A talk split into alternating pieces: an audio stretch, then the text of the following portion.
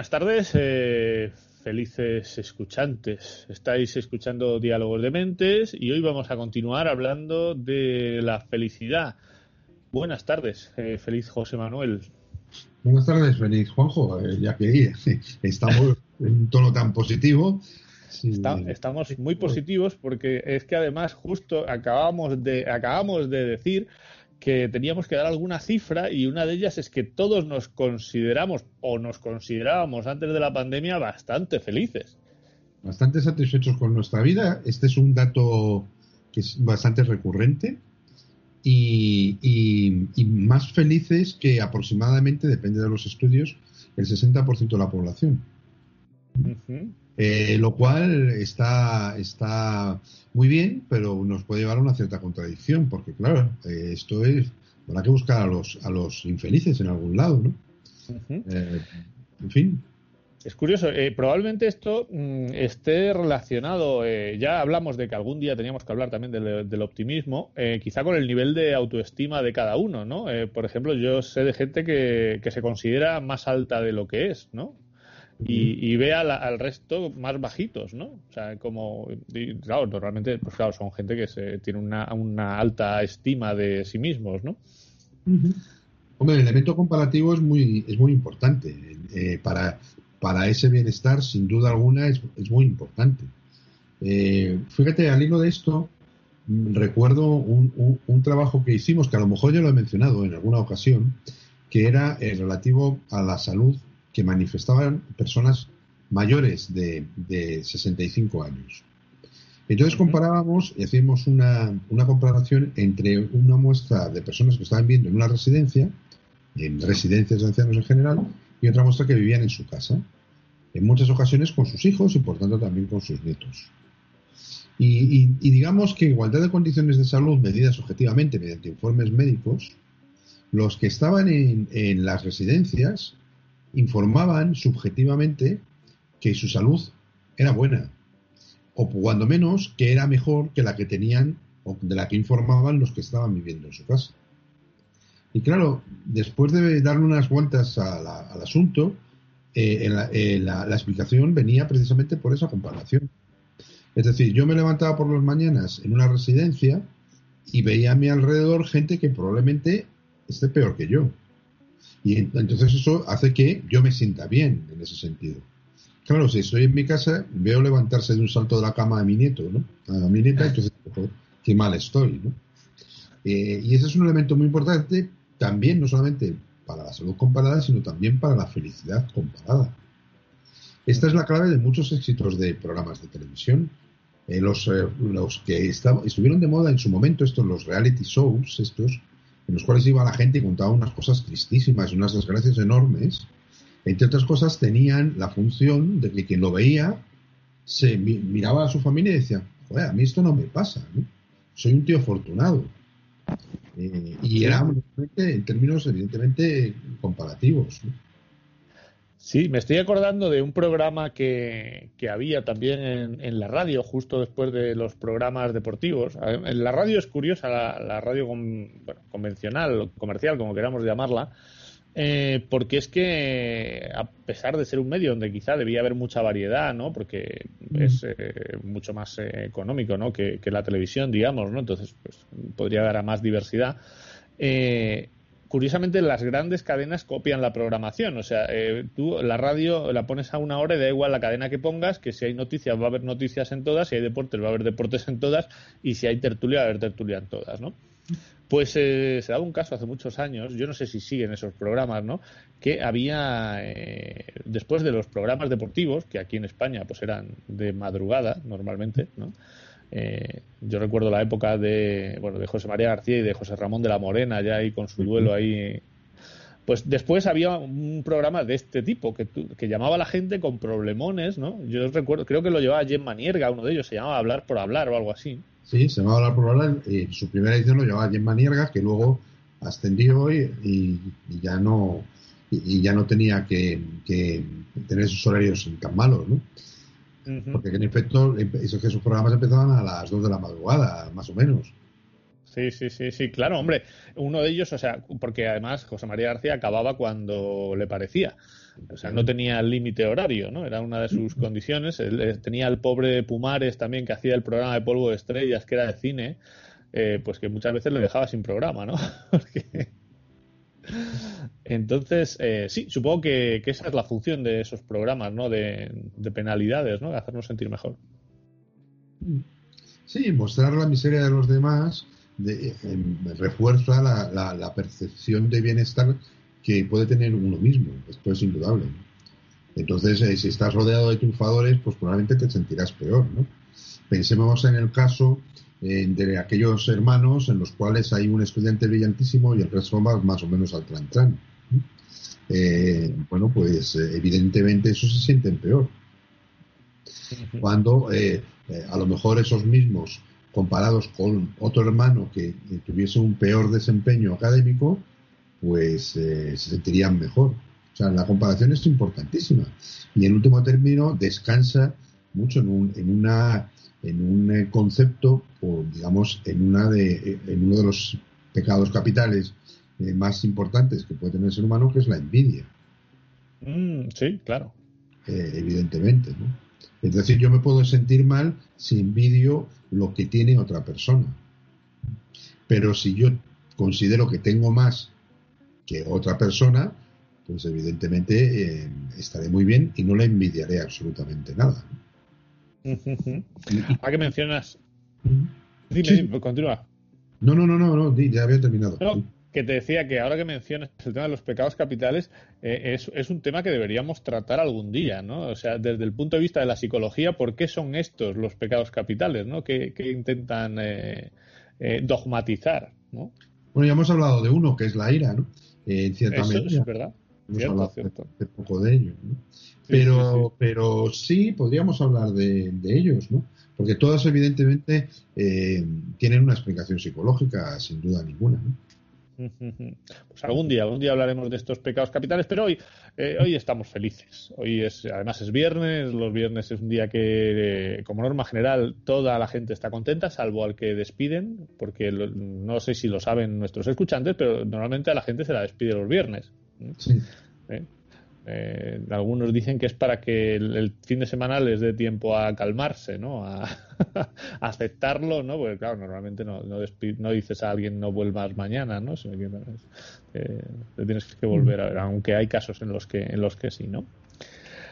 Pero también a la gente que, rodea las malas, digo despiden, las malas noticias en general se dan los viernes, ¿no? las malas noticias a nivel eh, laboral se suelen dar los viernes.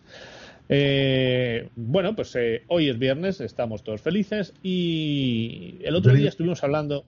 Viene un fin de semana largo, que es muy importante. Eso es, tenemos la fiesta de la democracia aquí en Madrid. Bueno, eso a lo mejor nos entristece el martes por la noche, pero eh, no, mezclemos, no mezclemos temas, ¿no? En fin. Bueno, es verdad que tenemos un fin de semana largo aquí en Madrid, vamos a dejarlo ahí, eh, confinados, estábamos preocupados por, eh, bueno, confinados, que no, tampoco podemos ir a otra comunidad autónoma, eh, entonces, bueno, a, ver, a ver cómo nos apañamos, ¿no? Para estar todos aquí juntitos. pero bueno, el otro día estuvimos hablando de esto de la felicidad, de que estaba muy relacionado con las, emociones, con las emociones, hablamos de la alegría, el dolor, de la tristeza, del placer. Eh, hablamos de la felicidad y el paso del tiempo, de cómo se ve en el presente, el pasado, en el futuro. Hablamos de algunas películas eh, y dijimos que en el programa de hoy íbamos a hablar un poco más de, otras cosas, ¿no? Como por ejemplo eh, las corrientes filosóficas que nos dicen cómo se alcanza la felicidad, ¿no? Han sido numerosos los filósofos, sociólogos, antropólogos, escritores, cineastas que han tratado el tema de la felicidad y, y bueno, uno de ellos, eh, no nos podríamos quedar eh, sin, mencionar esta corriente, que es el epicureísmo, ¿no? De, nuestro querido amigo Epicuro, obviamente, ¿no? Que él tenía pues una forma curiosa de, mm, de definir su filosofía, ¿no? O sea, como que él, para el secreto de una vida feliz, era pues esa búsqueda inteligente de, de los placeres, ¿no? Y, pero no solo, no solo físicos, ¿no? como placeres también eh, definía pues, la buena compañía, la, la satisfacción de, de, leer, de compartir, de o sea, temas ya más intelectuales, ¿no? No solo, no solo físicos, ¿no? Eh, el burro de Epicuro decía que esto se alcanzaba así. Fíjate que, que por, por leer algo textual, eh, Epicuro, eh, en una de las cartas que escribió, en concreto dirigida a Meneceo, que se llamaba precisamente Carta sobre la felicidad, lo que decía textualmente es, ocupémonos pues de las cosas que hacen la perdón, ocupémonos pues de las cosas que hacen la felicidad, porque cuando la hay lo tenemos todo, mientras que cuando falta lo hacemos todo por tenerla. Y en efecto, en efecto, eh, él basaba su teoría en buena medida en esa búsqueda activa donde era un elemento absolutamente preponderante era la amistad, el ejercicio de la amistad. Esto era eh, fundamental en, en, Epicuro. De hecho, él lo que pretendió era rodearse de cuantos más amigos mejor, para, con el objetivo fundamentalmente esto de compartir, etc. Pero mm, eso tenía también su, su lado oscuro, por decirlo así. Porque la doctrina y Epicuro en concreto podría ser definido como un hijo de muy mala madre con respecto a las personas que no eran sus amigas. Eh, Esto es lo típico de yo soy muy amigo de mis amigos, ¿no? Sí, sí, sí, esa cosa que se dice que a mí me parece... no, no voy a comentarlo mucho para que nadie se sienta ofendido, pero, pero en efecto esto es lo, lo que ocurría. O sea, la amistad era una manera la manera más directa probablemente que, propone Epicuro para llegar a la felicidad, pero era, un, digamos, una manera elitista o clasista, en definitiva. Yo soy conmigo y con los míos, monto mi nirvana especial. Y el resto lo dejamos un poco al margen, ¿no? Es una cosa... Es curioso, ¿no? Porque, claro, normalmente se le asocia como eso, como muy buscador de, la felicidad, muy eh, una, una doctrina como que hay que darse los placeres, hay que, hay que compartir, hay que estar, eh, dar felicidad, o sea, buscar lo que nos hace sentir bien tanto al cuerpo como, como a la mente, ¿no? Pero eh, sí que dice, por ejemplo, que él entiende esta, esta presencia del placer o esta felicidad como una ausencia de dolor. O sea, como una ausencia, de, pero de dolor de cualquier tipo, ¿no? De, o de aflicción, digamos, de cualquier tipo. La podemos hablar de, eh, de hambre. Si tienes hambre, difícilmente vas a ser feliz. La tensión sexual, ¿no? Parece ser que hay que satisfacer esa tensión sexual, muchas veces no resuelta. Eso que se dice, tenemos una tensión sexual no resuelta. Y bueno, la tendrás tú, ¿no? Entonces hay que hay, hay, que tener, si la tienen los dos, pues bueno, es fácil resolver. Cuando la tiene uno solo es más complicado. Eh, el aburrimiento la menciona también, ¿no? Como una, una, una de las causas de, de, insatisfacción, ¿no? ese aburrimiento, ¿no? Eh, entonces, eh, Juanjo, eh, afirmaría que si tú estás rodeado de buenos amigos y tienes muchas cosas que compartir, es muy difícil, por no decir imposible, que te aburras. Eso es, claro. lo tienes, eso lo tienes resuelto. Claro, lo que en aquella época era todo lo relacionado con el dolor físico, porque evidentemente el desarrollo de la medicina pues eh, no era el que es ahora. Y, claro, era bastante complicado eh, eh, manejar el dolor. Y eso, desde luego, era absolutamente contradictorio con la idea de felicidad ¿no? que, él preconizaba. Ah, pero es que yo cuando has mencionado el término nirvana, sí que me ha, me ha traído a esta, porque claro, el nirvana al final es la, eh, un poco como la ausencia de todas estas cosas, no, no es decir, es que eh, tengo mucho placer, no, no, es que hay, hay, ausencia de todo lo que causa dolor, ¿no? Por, por consecuencia, si seguimos la lógica aristotélica, eh, si no hay dolor tiene que haber placer, pues lo que no puede haber es un limbo, ¿no? De ninguna de las dos cosas, ¿no? Tiene que, tiene que ser una cosa o la otra. Eh, bueno, es, eh, es interesante esta, esta forma de verlo y yo creo que, que ahora eh, quizá está muy, muy de moda esto, ¿no? esta, esta corriente, ¿no? Ha vuelto un poco el epicureísmo a nuestras vidas. Sí, sí, sí. Eh, bueno, yo creo que ha, habido momentos, ¿no? Eh, ahora, si los, nos atenemos, por ejemplo, al, volumen de publicaciones que nos están llegando, yo creo que estaría más de moda el estoicismo, que del cual también vamos a hablar un poquito, más que el epicureísmo. Y, y, sobre todo, yo creo que, que bueno, en pleno, en, pleno periodo pandémico y sobre todo con el, el confinamiento, digamos, más severo, las posturas estoicas pueden cobrar muchas más relevancia, ¿no? por decirlo así. Eh, en el sentido en el cual lo que preconizan fundamentalmente es eh, el, dominio o el control que tú puedes tener sobre aquellos sucesos que, te están eh, afectando directamente. De tal manera que podríamos decir que un individuo mm, estoico, vamos a mencionarlo así, eh, habrá llevado mucho mejor la situación de confinamiento que un individuo no estoico.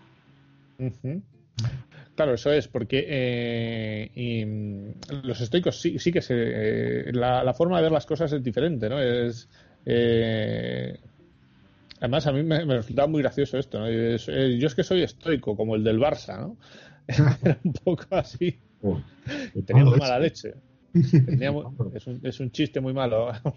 hay un programa en que cuando hacen un chiste malo hacen cinco minutos de silencio. ¿eh? Igual nosotros tenemos que empezar a hacerlo eh, a pesar de que yo pueda estar callado durante bastante tiempo. Pero bueno, es sí que es verdad que... Stoikov era muy poco estoico. era más bien muy pasional. Sí, sí, sí, ¿no? Es, eh, el estoicismo preconiza un poco esta este control de las pasiones, este control de uno mismo. Em, lo que tú, el, si quieres puedes, ¿no? Querer es poder, el, dominio, el de, la propia persona. Em, y también el prescindir de, los bienes materiales, ¿no? O sea, el estoicismo te dice que tú puedes ser feliz sin tener bienes materiales.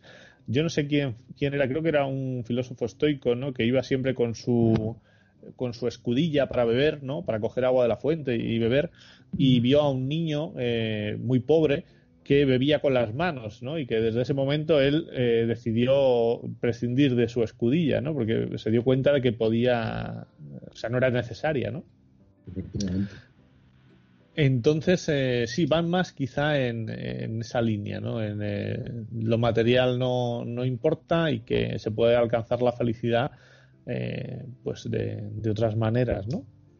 Claro, y esto, fíjate, nos une con una pregunta que yo creo que iniciamos el otro día y no llegamos a desarrollar, que es la famosa pregunta acerca de si el dinero da o no da la felicidad, ¿no? Como dicen eh, el dicho popular, dice igual no la da, pero ayuda bastante, ¿no? Sí. Eh, es lo que, lo que dicen algunos. Pero fíjate, curiosamente, los datos, y ahora ya nos, nos situamos un poquito más en el presente, los datos lo que, lo que dicen fundamentalmente es que eh, es importante lo material en el sentido en el cual eh, nos permite cubrir nuestras necesidades primordiales, que nos llevan al bienestar básico. Por dicho de otra manera, un individuo que no tiene esas necesidades básicas cubiertas probablemente se pueda eh, definir como un individuo infeliz porque tiene, digamos, una preocupación constante acerca de poder, eh, de poder comer o acerca de poder no enfermar porque está viviendo la intemperie, pongamos, pongámonos en ese caso.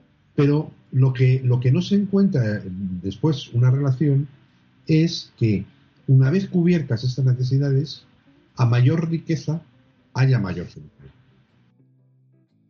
Esto no se produce.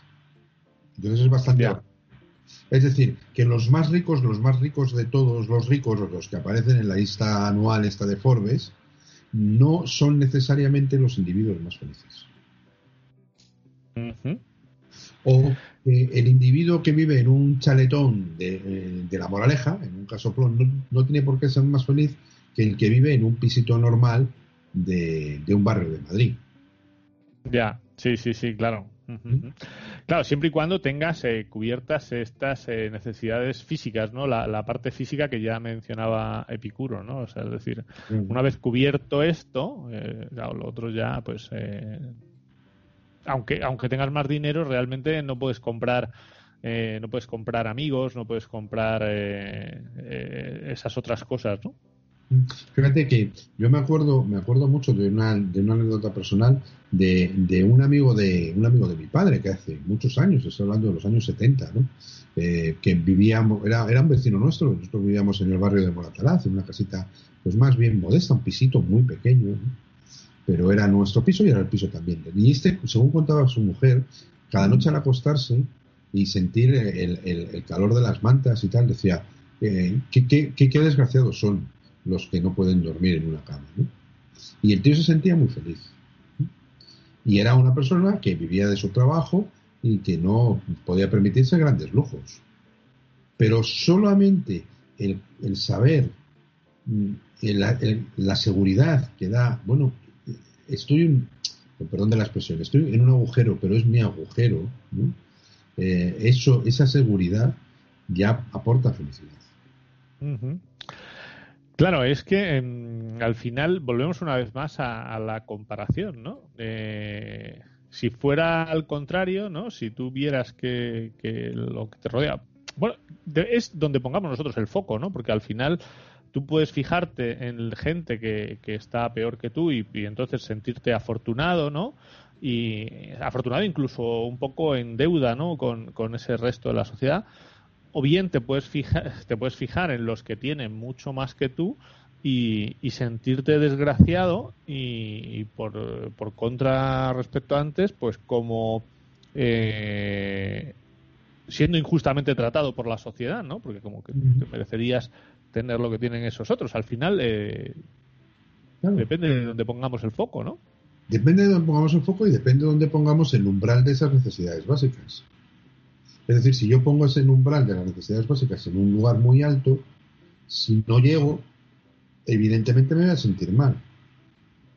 Por tanto, volviendo un poco a lo que estábamos hablando anteriormente, si yo pongo el umbral de mis necesidades básicas en el lugar en el cual lo ha puesto una persona a la cual económicamente le va mejor que a mí, eh, pues voy a tener problemas de, infelicidad.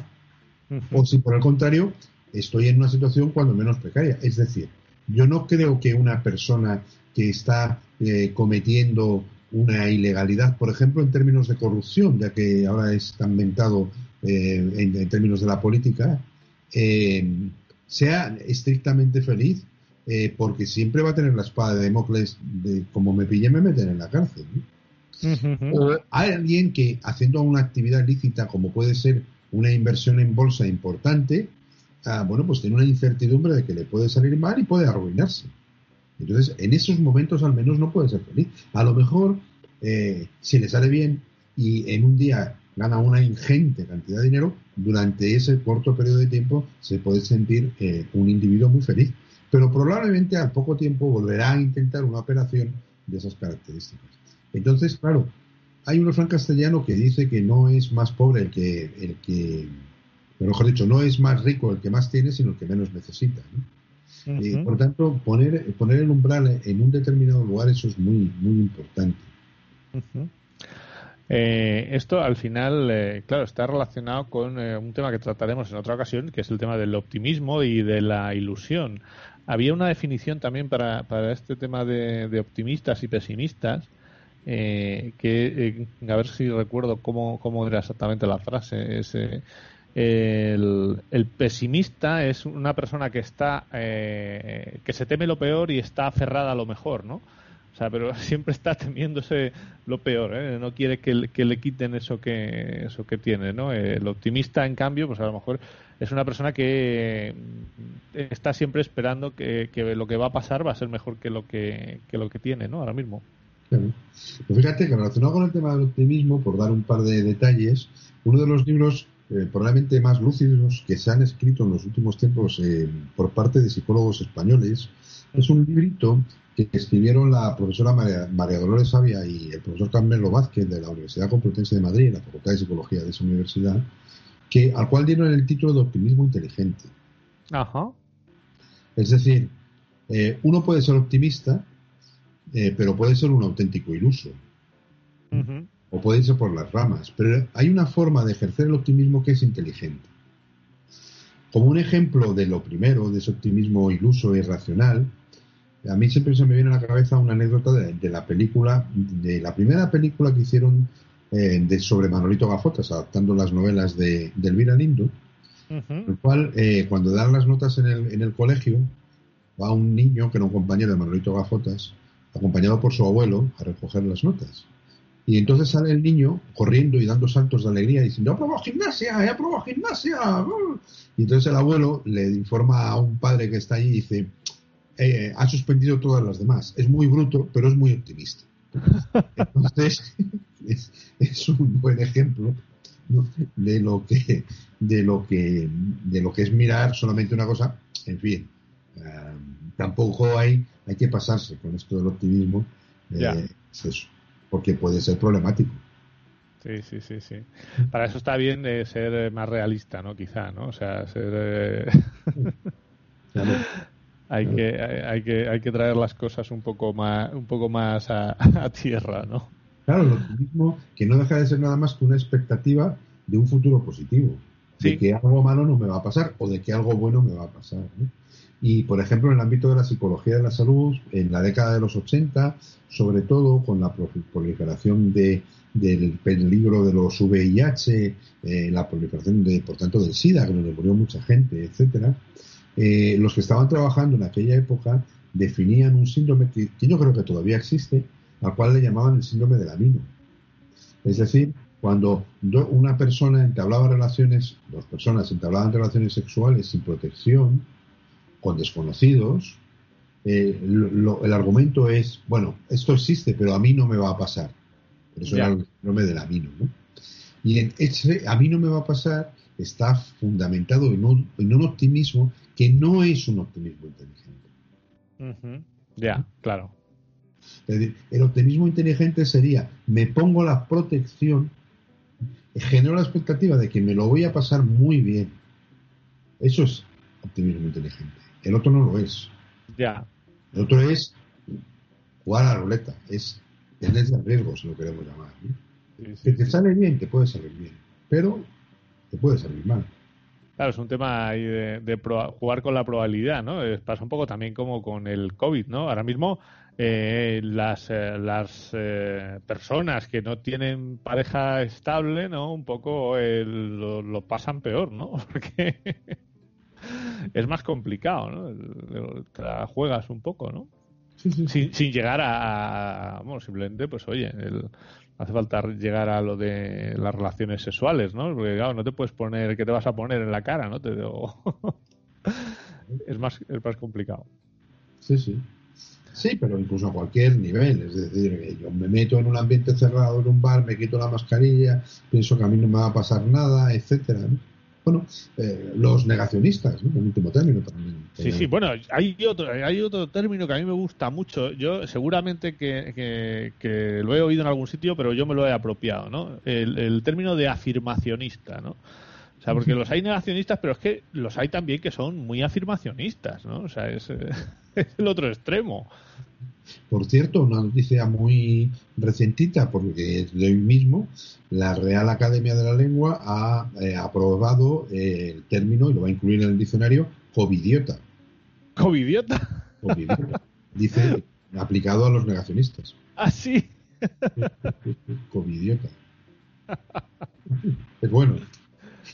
Sí, sí, yo no lo, no lo había oído, ¿eh? O sea, eh, no Normalmente la RAE incluye términos que son de uso común y por eso eh, digamos que, la RAE un poco de lo, a lo que se dedica es a vigilar cómo habla la gente y va incluyendo las cosas que llevan un tiempo eh, utilizándose de una determinada forma y demás, ¿no? Entonces, yo covidiota no lo había escuchado, fíjate. Yo tampoco lo he escuchado mucho, por eso me ha sorprendido la noticia cuando lo he escuchado esta, esta mediodía, ¿no?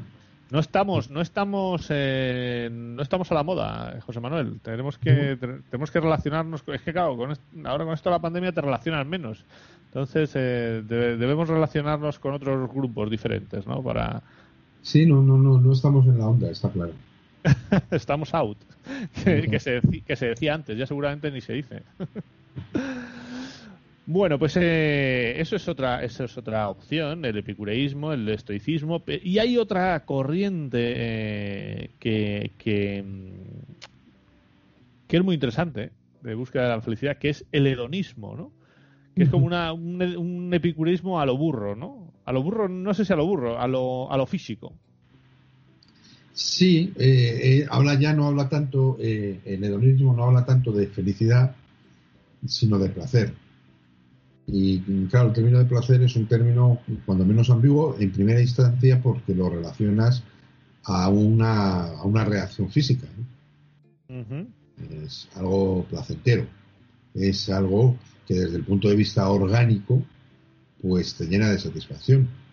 Evidentemente es muy fácil pensar de primeras en la cuestión sexual, pero podríamos estar pensando en otro tipo de, de placeres eh, relacionados con la, por ejemplo, con la, con la comida o con la bebida. En ese sentido, es en la experimentación de ese placer físico. Sí, sí, sí. Hay de hecho eh, como varias corrientes dentro del hedonismo o varias eh, formas de, verlo, ¿no? Eh, primero el psicológico, ¿no? Que lo que lo que nos dice es que todos los seres humanos estamos motivados por esa búsqueda del, placer físico y por evitar el dolor eh, a nivel físico, ¿no? O sea, eso es una, una fuente de, motivación de, de, todos los seres humanos y yo te diría que de todos los animales, ¿no? Más que, más que seres humanos, ¿no? Sí, lo que pasa es que, es, que cambian, digamos, donde ponemos la explicación. Es decir, eh, desde el punto de vista del individuo, ese hedonismo psicológico de, en efecto, buscar el, el bien, lo bueno, y evitar lo malo, buscar el premio y evitar el refuerzo, eh, evitar el castigo, evidentemente eh, lo podemos eh, trasladar a la cuestión que no es puramente instintiva o física. Mientras que en el mundo animal se supone que eso son reacciones instintivas, que es lo que, lo, que, lo que en muchas ocasiones puede llevar a, ciertos animales a caer en estados difícilmente explicables. Mm. Estoy, pensando en este momento pues en los famosos eh, trabajos sobre indefensión aprendida, ¿no? el concepto de indefensión aprendida, eh, originalmente propuestos por un autor eh, llamado Seligman en, psicología. fíjate que digamos que digamos los, los resultados originales ponían la siguiente situación. O sea, tú, tú sitúas a un perro en una rejilla electrificada eh, donde hay una separación entre, entre dos partes de esa rejilla por una pequeña, un pequeño, digamos, un sequito pequeño de madera, por ejemplo. De tal manera que cuando tú sitúas al perro en la rejilla electrificada no hay corriente, metes corriente y el perro inmediatamente lo que hace es, cuando nota la corriente, salta al otro lado donde no hay corriente. ¿De acuerdo? Con muy pocos ensayos, en el momento en el cual tú sitúas al perro en la rejilla donde le ha dado antes corriente, aunque no tenga corriente, conforme lo sueltas salta al otro lado directamente para evitar el castigo. Y en un momento determinado, cuando eso lo han aprendido, ¿qué es lo que hacen eh, los experimentadores? Que son siempre. Estos experimentos ya no se podrían hacer, ¿eh? vaya por delante, pero antes ah. lo que hacían es que cuando el perro saltaba, al otro lado le estaba esperando también una rejilla electrificada. ¿de acuerdo? Y eh, el perro lo que hacía era volver a, invertía, ¿no? Saltaba sobre el otro lado, donde también estaba electrificado. Al final, eh, llegaba un momento en el cual el perro lo que hacía era simplemente, porque no tenía escapatoria, ¿no?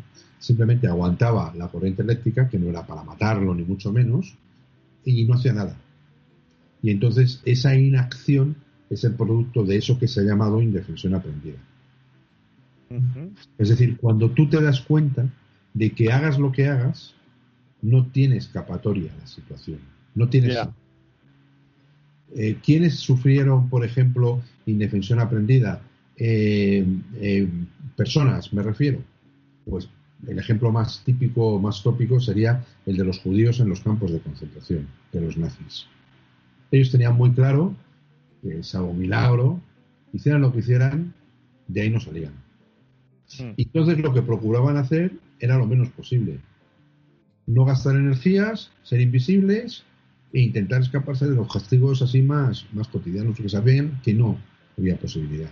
Y en muchos casos, pues eso llegaba, eh, la interpretación aprendida se relaciona mucho con cuadros o con síntomas depresivos. cuando tú reconoces que no puedes hacer nada por subvertir una situación que es claramente perjudicial para ti, es muy sencillo que puedas entrar en una depresión. No vayamos no vayamos a casos tan extremos como los de los campos de concentración. Pensemos, por ejemplo, en, eh, personas que entran en estados depresivos fruto de un desengaño amoroso. Que intentan, intentan, intentan, van sufriendo, sufriendo, sufriendo las negativas, y se llega un momento en el cual eh, se dan cuenta de que no van a poder volver a recuperar a esa persona en ningún momento de su vida. Bueno, pues una posible reacción es caigo en esa indefensión aprendida, caigo en un estado depresivo y vamos a ver qué es lo que está ocurriendo. y, eso estaría en la antítesis, evidentemente, de la, de la felicidad. Comentábamos también eh, en el programa anterior que, bueno, mm, la psicología históricamente se ha dedicado a, pues, a estudiar a la gente que tiene problemas, que no es feliz, ¿no? Porque al final eh, comentábamos que todo lo que fuera, en algunos programas anteriores, cuando hablábamos de de las, eh, los trastornos de mentales, trastornos de la personalidad, Decíamos que para que fuera un trastorno te tenía que crear a ti un problema o creárselo a una persona, ¿no? Un malestar, ¿no? De alguna forma. Entonces, la psicología parece que siempre se ha estado dedicando a buscar gente que tenía estos trastornos, estos problemas, pero de un tiempo a esta parte eh, se ha investigado más en lo que se ha dado en llamar la psicología positiva, ¿no? Sí. Eh, y eso, pues, eh, claro, ha desarrollado un negocio también alrededor de esta psicología positiva con los con los coachings con los eh, ¿no? Eh, esta serie de, de personas que como que las charlas motivacionales los libros de autoayuda no todas estas cosas yo creo que están muy relacionadas con la psicología positiva no que eh, lo que estudia esta psicología positiva en principio es eh, a las personas que son felices y qué es lo que hacen estas personas para ser felices, ¿no? Eh, un poco ah, yendo al conductivismo, eh, si te comportas como una persona que es feliz, tú deberías ser feliz también, ¿no? O algo así. Entonces, bueno, vamos a hablar un poco de, estas teorías de la psicología positiva, a ver qué hay detrás de, de esta psicología positiva. A ver, eh, entramos un poco en lo que ya estábamos diciendo el, día anterior. Por, terminar de aclarar este asunto, eh, hay una corriente importante de personas que históricamente han, eh, entendido o han conceptualizado incluso la psicología como a una herramienta, como algo que servía para ayudar a las personas. Y por tanto, eh, si un psicólogo sirve para ayudar a una persona, evidentemente se tendría que centrar en las personas que tendrían necesidad de ser ayudadas, no en aquellas que no tenían necesidad de ser ayudadas. Afortunadamente esto, eh, esta concepción de buen samaritano del psicólogo, eh, va mutándose en, la figura de un profesional que contribuye con su trabajo, en cualquier caso, a que una persona pudiera solventar sus problemas. En realidad, lo que tendríamos a decir es que quien tiene que ayudarse es la propia persona a sí misma. Y lo que hace el psicólogo es darle herramientas para que pueda eh, ayudarse esa persona, ¿no? Con lo cual cambia un poco esa concepción. Claro, si ya partimos de una persona que en teoría no tiene problemas, el siguiente paso, bueno, pues vamos a hacer todavía hacerse sentir mejor a la persona. Y ahí es donde entra el estudio de las llamadas emociones positivas que son sobre las que se sustentan estas teorías de psicología positiva, porque, claro, hay datos que confirman que las emociones positivas tienen una serie de efectos que son muy importantes. Por ejemplo, eh, si yo tengo un estado emocional positivo, muy probablemente el juicio que haga sobre mí mismo y sobre los demás sea mucho más positivo que si estoy con un estado emocional negativo. Pero además, si yo tengo un estado emocional positivo, y tengo que recordar sucesos de mi vida, los que me van a salir son los buenos. Si por el contrario tengo un estado emocional negativo, los que me van a salir son los recuerdos negativos. Con lo cual voy a estar todavía influyendo más sobre eso. Dicen algunos que incluso los estados emocionales positivos hacen a las personas más rápidas desde el punto de vista cognitivo, más flexibles y por tanto más adaptativas. Y podríamos decir, siguiendo una analogía quizá llevada al extremo, más inteligentes. Además, la emoción positiva está relacionada con la creatividad. Es decir, un individuo que elicita emociones positivas es mucho más creativo, porque es capaz de eh, emitir respuestas novedosas ante situaciones ya conocidas, que es una definición de creatividad. También es más rápido en la toma de decisiones. Y también es posible que tienda a ser más altruista. Tú fíjate la cantidad de efectos positivos que puede tener esa emoción positiva.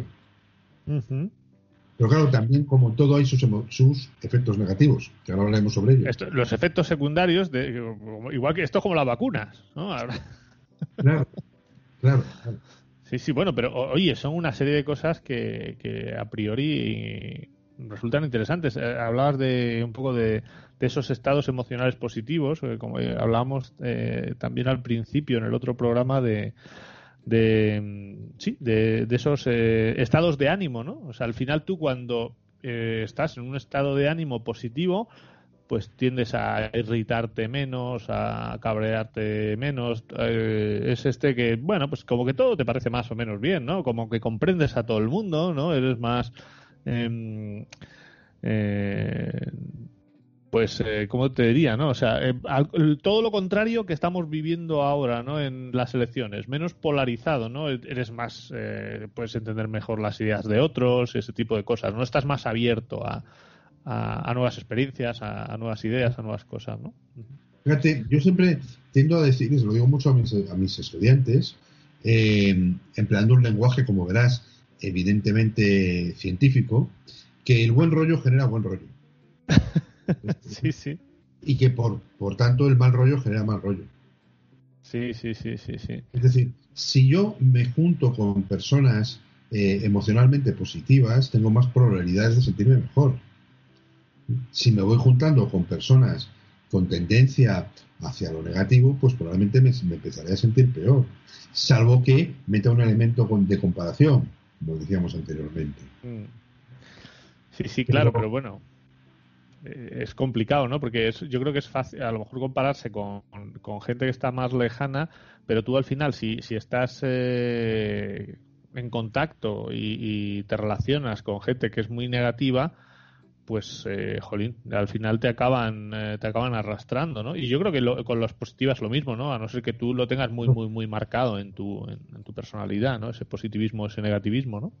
Y yo creo que buscarías esto, lo de Dios los cría y ellos se juntan, ¿no? O sea, al final acabarías buscando esa gente que, fuera similar a ti, ¿no?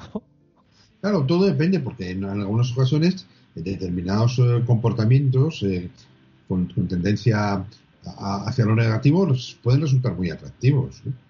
Eh, es decir, yo recuerdo en mi juventud que una figura de, individuo eh, que tendía a ligar bastante eh, era el, cual yo definía como el atormentado. Es decir, aquel que tenía siempre una cara bastante, bastante seria o de tristeza y cuando le preguntaba a alguien qué te pasa, decía, no, no, me pasa nada. Entonces era, era una pose que muchos eh, sabían jugar muy bien, aunque luego no les pasaba. luego los amigos tuyos se decían, pero ¿cómo puede ser tan cabrito, con perdón de la expresión. pero eh, no dejaba de ser nada más que, una pose. Es decir, eso sí que genera cierto atractivo. Sí, sí, sí. Me ha gustado el término atormentado, ¿no? Y, acompañado de ese, no, no, no me pasa nada. Claro, es una... Fíjate que cuando eh, preguntas a una persona si no sabes el motivo, evidentemente, por qué está llorando, o está llorando y dices, oye, ¿qué te pasa? la primera respuesta natural es no, no, no me pasa nada. Coño, que no te pasa nada si estás llorando, algo te pasará, ¿no? O, habitualmente tú siempre estás llorando en tu, en tu vida, ¿no? Bueno, pues, pues, pues, es, una, es una relación. Entonces, claro, eso, eso es importante. hay personas que por sí solas son capaces de, de, de, insuflar optimismo y positividad en aquellas, aquellos que los rodean. Esas personas son muy necesarias. Muy necesarias. Además, eh, a, todos los niveles, ¿no? Porque eh, fíjate, el otro día hablando con, eh, pues con, con, mis alumnos, ¿no? Me preguntaban un poco, pues cómo, cómo veía yo su, su salida al mundo laboral, ¿no? En algunas de ellas que, que, eran más jóvenes, ¿no? Y cómo les podría ayudar, eh, pues este tipo de cosas que estaban aprendiendo acerca de, pues de, psicología y de, estos temas, ¿no? Eh, y entonces, eh, claro, yo mm, digo, si es que lo que lo que lo mejor que podéis hacer eh, cuando vayáis a un sitio es que la gente vea que vais a ayudar, ¿no? O sea, no que no que demostréis que sabéis mucho, que pues que, que, tenéis muchas capacidades, no, no, o sea, te tienen que ver como alguien que dices, yo vengo a aportar, ¿no? Y eso no se dice, eso se demuestra, ¿no? y se demuestra pues eh, con por ejemplo con esta positividad de la que, estamos hablando este optimismo este eh, decir oye pues eh, si tú vas a un sitio ves un papel en el suelo coges y lo tiras a la papelera automáticamente cualquiera que te vea dice bueno pues si esto lo hace con una cosa que no es su responsabilidad con algo que sea su responsabilidad pues también lo hará no o sea, transmites, estas cosas se transmiten con, con pequeños detalles que además se contagian, porque si, si tú em, eh, ves que alguien, eh, cada vez que mm, estás con él, eh, coge un papel y siempre lo tira a la papelera, o, ve algo sucio y lo limpia, o ve algo que está en un sitio que no debe, lo coloca, pues tú al final te contagias de eso, ¿no? También empiezas tú a comportarte un poco igual, ¿no? Se contagia toda la empresa. Se ha llamado aprendizaje por moderado de toda la vida o aprendizaje vicario, ¿no? que es un término muy clásico en psicología. lo que pasa es que hay que elegir a los buenos modelos. Eso es, eso es eso realmente es lo, lo, más importante. Hay algunos modelos eh, que son elegibles por su propia naturaleza. ¿no? Pensemos en los padres, para los hijos. ¿no? Evidentemente todos nos hemos mirado en, a nuestros padres, nos hemos mirado como nuestros modelos y hemos tendido a imitarlos en cierta medida en algunas etapas de nuestro desarrollo. Luego en otras etapas eh, se produce justamente el efecto contrario, ¿no? pretendes reivindicar tu identidad acerca de la separación o de la independencia de, la identidad de, que, te pueden haber dado tus padres, ¿no? Pero bueno, esas son etapas que, vivimos en, la vida. Eh, y es muy importante el, cómo hacer las cosas. O sea, claro, desde el punto de vista de la actuación profesional, eh, es distinto a lo que yo estaba mencionando antes de, que esas personas que son muy positivas son muy necesarias, etc. Desde el punto de vista de la actuación profesional, aparte de eso, que es muy importante, se necesita una competencia. Eh, eh, probablemente esto ya lo hayamos comentado porque llevamos muchos programas, pero cuando se produjo la catástrofe del 11M, de las bombas en los, trenes en, la ciudad de Madrid, en el hospital IFEMA se monta ese en el IFEMA se monta ese hospital de, urgencia, que no ni siquiera era hospital, era eh, de ayuda a los, fundamentalmente a los familiares, ¿no? Los allegados que habían llegado. Y entonces van muchísimas personas, eh, psicólogas y, estudiantes de psicología, van allí a ayudar. El concepto es, no, no, yo tengo que ir allí a ayudar. Y los que, lo que decían los profesionales, los que estaban realmente curtidos en, manejar ese tipo de situaciones, especialistas en, situaciones de crisis y de emergencia, que tenían sus competencias desarrolladas, es que esas personas que iban a ayudar no es que no ayudaran bien, es que encima eran una rémora. Mm. Y entonces, toda la buena voluntad que podrían tener, evidentemente era algo perjudicial. Y, algunos habían llegado incluso hasta echarlo con cajas destempladas. Habían que te vayas de aquí, que, que, no puedes no puedes llegar aquí, porque en muchos casos, cuando veían aquello, se venían completamente abajo. Entonces, eran capaces de, solventar esa situación. O sea que, esto es algo eh, muy importante. Pero a nivel de la vida cotidiana, mm. sobre todo del círculo de amistades, yo eh, creo, sigo pensando que esas personas, que son las que, las que fomentan grupos, las que intentan ver siempre el lado positivo, las que intentan eh, que se, evitar que se generen conflictos, esas personas son muy necesarias. y hacen falta. Sí, sí, sí, no, total, totalmente, ¿no? eso habría que, eh, hay que potenciarlo, hay que potenciarlo más, ¿no? Em, uno de los de los autores de estos de, la psicología positiva es eh, Seligman, ¿no? uno de los más de los más conocidos.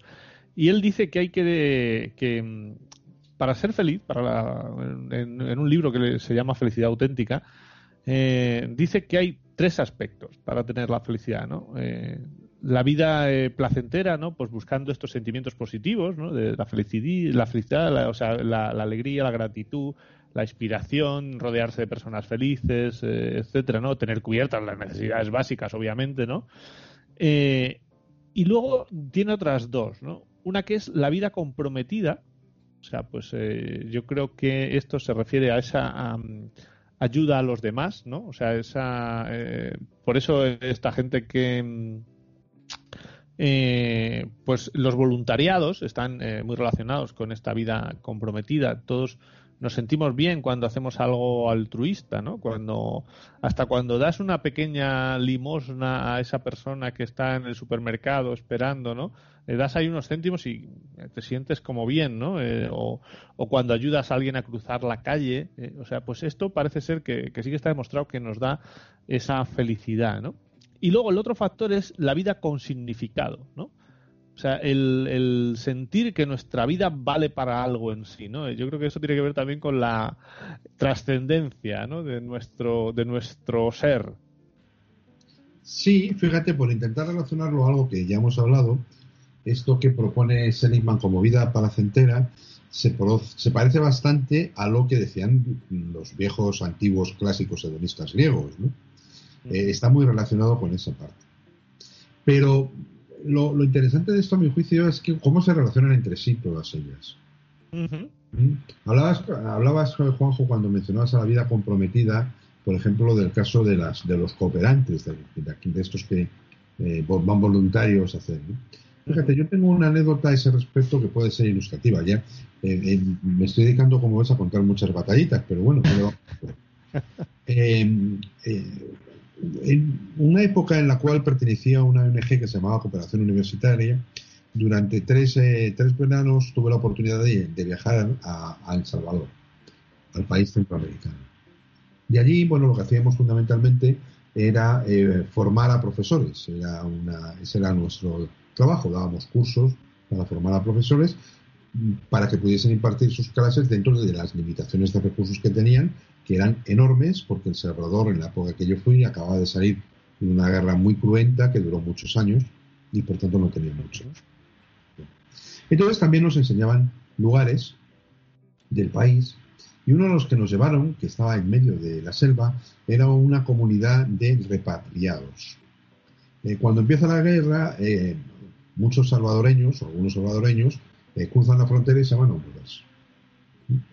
Eh, pierden todo durante la guerra y cuando la guerra termina, Honduras eh, como que levanta el dedo y dice, oye, que ya no estéis en guerra y aquí tenemos un montón de gente. Y entonces el, país los vuelve a repatriar. Como no tienen lugar, viven en, la selva, eh, en comunidades. sin agua corriente, por ejemplo, para que te hagas una idea, ah, comiendo lo que podían comer de una manera muy precaria. y allí nos encontramos con una, una eh, española eh, licenciada en magisterio que había ido un año como cooperante, ah, había visto esa situación y había decidido quedarse. Y, lo que pretendía era alfabetizar a los niños y vivía en unas condiciones muy precarias, porque vivía exactamente en las mismas condiciones. Bueno, pues resulta eh, que los padres y donde ella se había criado era un lugar eh, eh, vivían en una casa que estaba en el lado derecho de la Castellana según subes hacia Plaza de Castilla, ¿Mm? por el entorno del Santiago Bernabéu. Eh, para aquellos que conozcan Madrid, un lugar donde, en fin, ¿no? No, es, barato, ¿eh? Hay gente con posibles, vamos a decirlo así. Y allí tenían un, un inmenso piso de una burrada de metros cuadrados.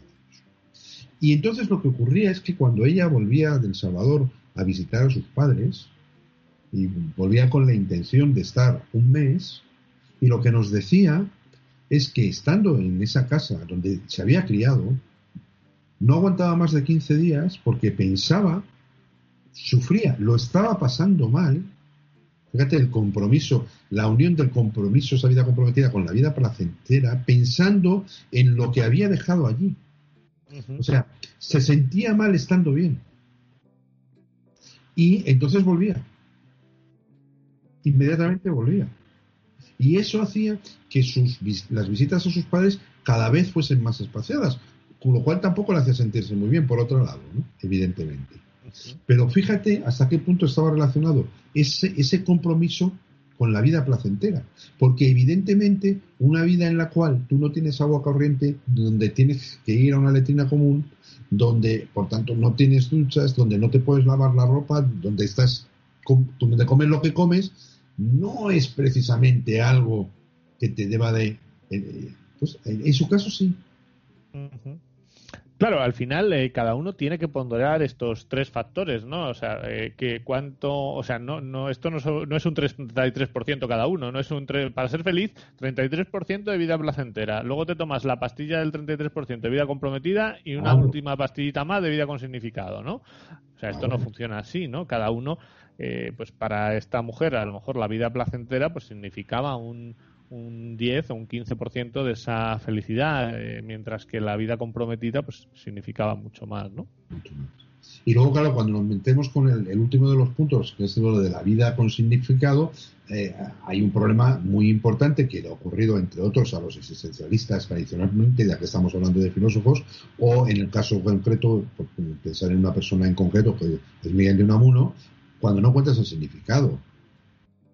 Eh, es decir, a mí esto me recuerda mucho eh, el asunto de las personas religiosas, donde sí pueden encontrar un significado a su vida terrena, etcétera. Pero cuando, cuando no lo encuentras, cuando lo buscas y no lo encuentras, como podía ser el caso de uno que buscaba ese sentimiento religioso y no, lo podía encontrar porque conceptualmente no, no, le entraba en la cabeza y lo deseaba, eh, bueno, pues podemos suponer que esa persona sufrió mucho. Y de hecho, leyéndolo, se deduce que es una persona que sufrió bastante. Hay un, además hay un, hemos hablado de libros de autoayuda, hay uno que yo creo que es muy famoso y muy conocido. Yo recuerdo eh, que me habló de, él un amigo hace un montón de años. Yo no lo he leído, pero sí que eh, se llama El hombre en busca de sentido y creo que es de un judío que estuvo en los campos de concentración o algo así. Y él contaba que eh, la gente que, o sea, los que sobrevivían eran los que tenían un motivo por el que sobrevivir, ¿no? O sea, que al final eh, si, todos los que tenían un por qué sobrevivir encontraban un cómo, ¿no? Eh, pues quizás te estás refiriendo a un libro que firmó, si no recuerdo mal, Víctor Frank. Sí, sí. Eh, este, este era el autor, que en efecto fue un superviviente, ¿no? Sí, sí, sí, es justo ese libro, sí, sí, sí. Entonces, eh, claro, eso es, eh, en cuanto tiene un sentido tu vida, pues eh, es, un, es un motor, ¿no? Para, para seguir hacia adelante, ¿no? Claro. Claro. el sentido te lo, lo, puedes encontrar en cualquier, en cualquier parte. Puede ser un sentido muy elevado, muy importante, muy de sacrificio, Pues pensemos ahora, por ejemplo, en las, en las personas que eh, el sentido que tienen en su vida, eh, los sanitarios, pues es, eh, dar cobertura a todo lo que está ocurriendo, o los investigadores que están trabajando a marchas forzadas por encontrar vacunas y, poder hacer esto, evidentemente. pero el sentido lo puedes encontrar en cosas mucho más, más nimias, mucho menos ambiciosas mucho menos altruistas incluso.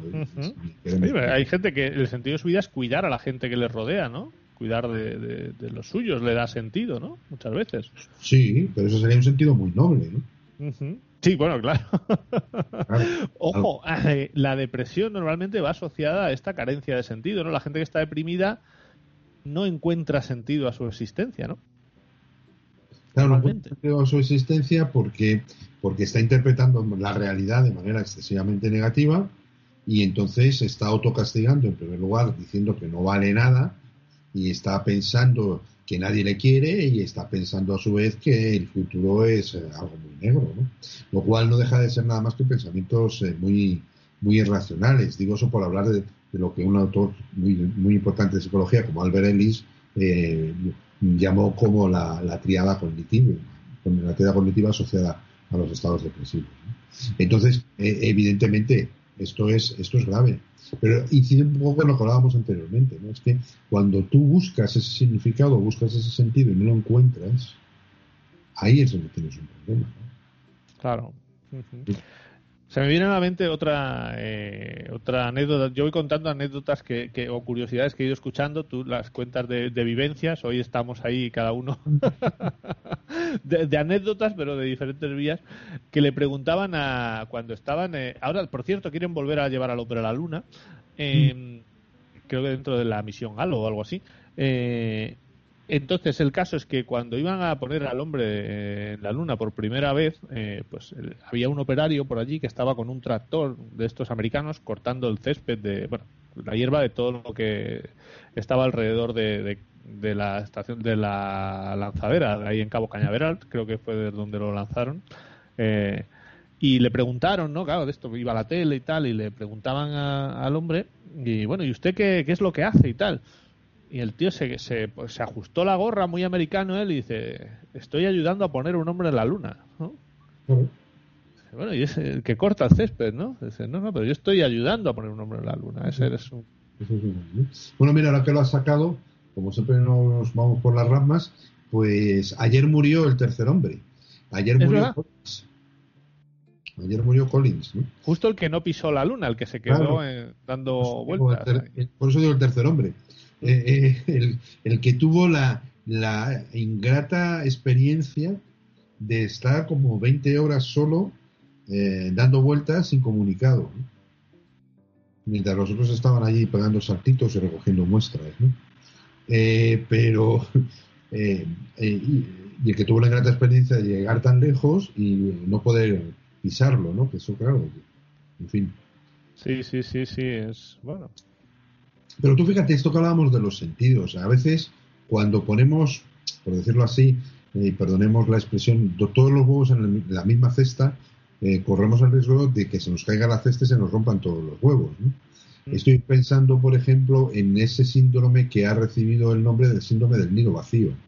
Es decir, cuando alguien en su, en su rol de padre o madre lo eleva a la categoría de lo más importante, en el sentido del cuidado y entonces sus hijos se van de la casa, pues pueden, pueden producirse situaciones de pérdida del sentido de la vida. ¿Ahora qué hago?